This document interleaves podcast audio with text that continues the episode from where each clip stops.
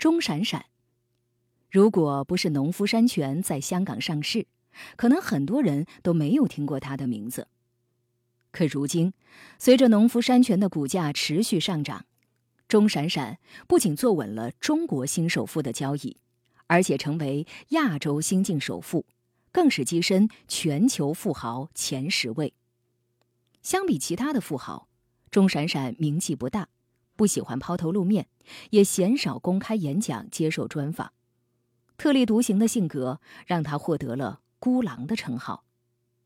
钟闪闪曾经直言：“真正做企业的人不会过多露面。”钟闪闪，农夫山泉董事长，一九五四年出生，曾经在浙江日报做了五年的记者。一九九一年。他借着在浙江做记者结识的人脉，成为娃哈哈在海南和广西两个省的总代理。钟闪闪有一次和朋友一起吃饭，发现客人都喜欢点养生汤。发现了这一商机后，钟闪闪白手起家。一九九三年，在海口成立了海南养生堂药业有限公司，聘请了三位中医药大学的专家，花了八个月的时间。研制出了养生堂龟鳖丸，并靠此赚到了人生中第一个一千万。此后，养生堂陆续开发了亲嘴、成长快乐、朵儿胶囊等十多个品牌和产品，所涉及的产业横跨保健品、生物制药、饮料、食品四大领域，客群下到小学生，上到老年人。钟闪闪就此逐步建立起了自己的。保健品帝国。一九九六年九月，钟闪闪出资一千万元，创办浙江千岛湖养生堂饮用水有限公司，也就是农夫山泉的前身。彼时的饮用水江湖竞争激烈，娃哈哈、康师傅等品牌牢牢占据着绝大部分的市场份额。其中，娃哈哈在一九九二年开始生产矿泉水，年销售额超过一亿元。是当之无愧的市场老大，而乐百氏、康师傅等品牌也紧随其后。对于后来者农夫山泉来说，要撕开一个口子，并不容易。在钟闪闪看来，最好的营销就是事件营销。从发展开始，农夫山泉奉行的正是钟闪闪的这一商业逻辑：创造事件，抓住事件，就会抓住一切。无论是打过的水仗，还是甫一出世就火爆出圈的广告词“农夫山泉有点甜”，亦或是那句红遍大江南北的“我们不生产水，我们只是大自然的搬运工”，每一次新闻大事件，无论鹬蚌，在事后看来都是一次事件营销，无形中拓展了农夫山泉的市场份额。在随后的十几年间。他先后创立或者收购了多家子公司，使养生堂的产业横跨保健品、生物制药、饮料、食品四大领域，旗下拥有近十个不同的品牌，包括广为人知的农夫山泉、茶派、尖叫、农夫果园、水溶 C 一百、成长快乐、母亲牛肉棒等。一九九九年十二月，国家工商行政管理局商标局。认定养生堂有限公司持有的养生堂商标为中国驰名商标。此后，公司聘请了一大批生物科学、中医药学、营养学等学科的专家、教授，组成强有力的科研队伍，对中西新药、营养保健品、基因工程等药物以及饮用水等进行深度研究和开发。每年的科研投入约占销售总额的百分之五。公司不仅设立了两个科研机构，还投资数千万元，先后与美国加州大学、萨纳医疗中心、厦门大学、香港大学、北京大学等科研机构合作，进行生物医药等方面的研究和开发。一九九九年，邀请诺贝尔医学奖得主穆拉德博士专程来华讲学。靠着保健品起家的钟闪闪，建立了自己的医药帝国。二零零一年，养生堂以一千七百一十万的价格收购万泰生物百分之九十五的股份。在他的主导下，二零零二年，万泰生物开始研发针对宫颈癌的二价 HPV 疫苗。十八年后，终于带着首个国产 HPV 疫苗走上了资本市场。二零二零年四月二十九号，在沪市主板上市后，万泰生物连续收获二十六个一字涨停，成为二零二零年一字板最多的新股。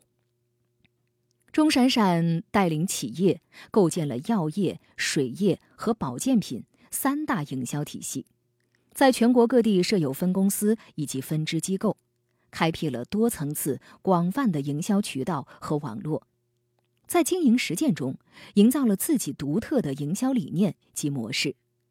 在他的领导下，养生堂有限公司一九九六年获质量万里行荣誉企业，二零零零年一月。中国跨世纪十大策划经典个案评选揭晓，钟闪闪为首策划的农夫山泉有点甜名列其中。他所策划的农夫山泉买一瓶水捐一分钱支持北京申奥的活动，被全国知名媒体评为二零零一年度中国营销十大成功案例之首。在饮料行业，农夫山泉生产设备世界领先。拥有国内单机生产能力的吹瓶机和灌装机，而且产品包装种类齐全，品质优异。中华全国商业信息中心发布报告显示，农夫山泉的市场综合占有率已经连续四年位居全国第一。农夫山泉瓶装天然水成为中国名牌产品。在钟闪闪的带领下，农夫山泉股份有限公司。近几年得到迅速发展。二零零二年，农夫山泉的产值达到八亿多元，上缴税金近七千万。二零零三年，农夫山泉产值已经达十二亿元，上缴税金达一亿元。二零零四年，产值达到二十八亿元。致富不忘回报社会，钟闪闪积极投身于社会公益事业。一九九七年设立谭家珍生命科学养生堂奖学金，并连续数年发起助考大行动，为家庭困难的学生提供助学金。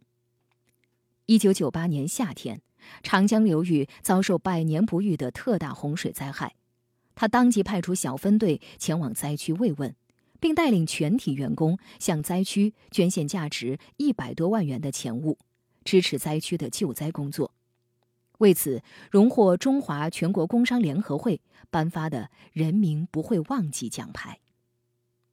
冠军和金牌是钟闪闪执着的梦想，他一直坚持不懈地支持中国的体育事业，多次赞助中国的体育事业，为中国北京获得2008年奥运会的主办权做出了重大贡献。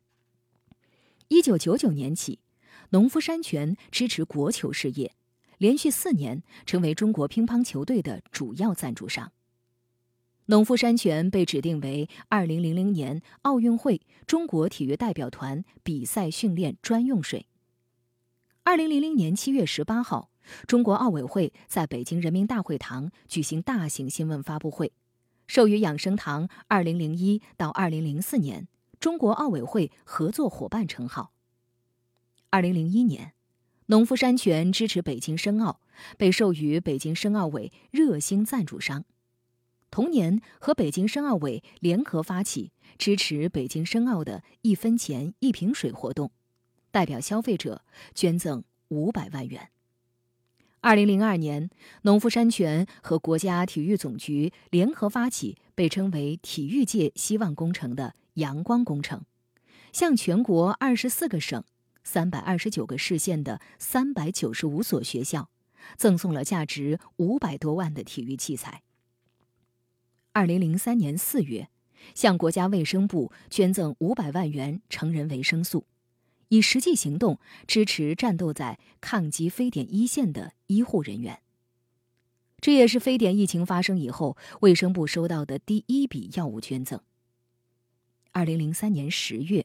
农夫山泉出资一千万元支持中国航天工程事业，被授予中国载人航天工程赞助商、中国航天员专用饮用水两项荣誉称号。所有这一切，正是钟闪闪热衷公益事业、理想人格的印证。在浙江的企业家里，钟闪闪是典型的异类。他不参加企业家协会，包括浙商总会、江南会等商业大佬云集的民间团体中都不见他身影，也从不担任人大代表、政协委员，几乎不出席由政府相关部门召集的企业调研会议，绝少有企业家朋友。二零二零年九月八号，被称为“大自然搬运工”的农夫山泉在港交所主板上市，上市首日高开百分之八十五点一二，总市值一度超过四千四百亿港元。创始人钟闪闪持有公司超过百分之八十的股权。特立独行的钟闪闪，股票上市连钟都不去敲，低调登盘。钟闪闪并不讳言自己的孤傲个性。曾如此自狂，我就是一个独来独往的人，同行们在干什么、想什么，我根本不管。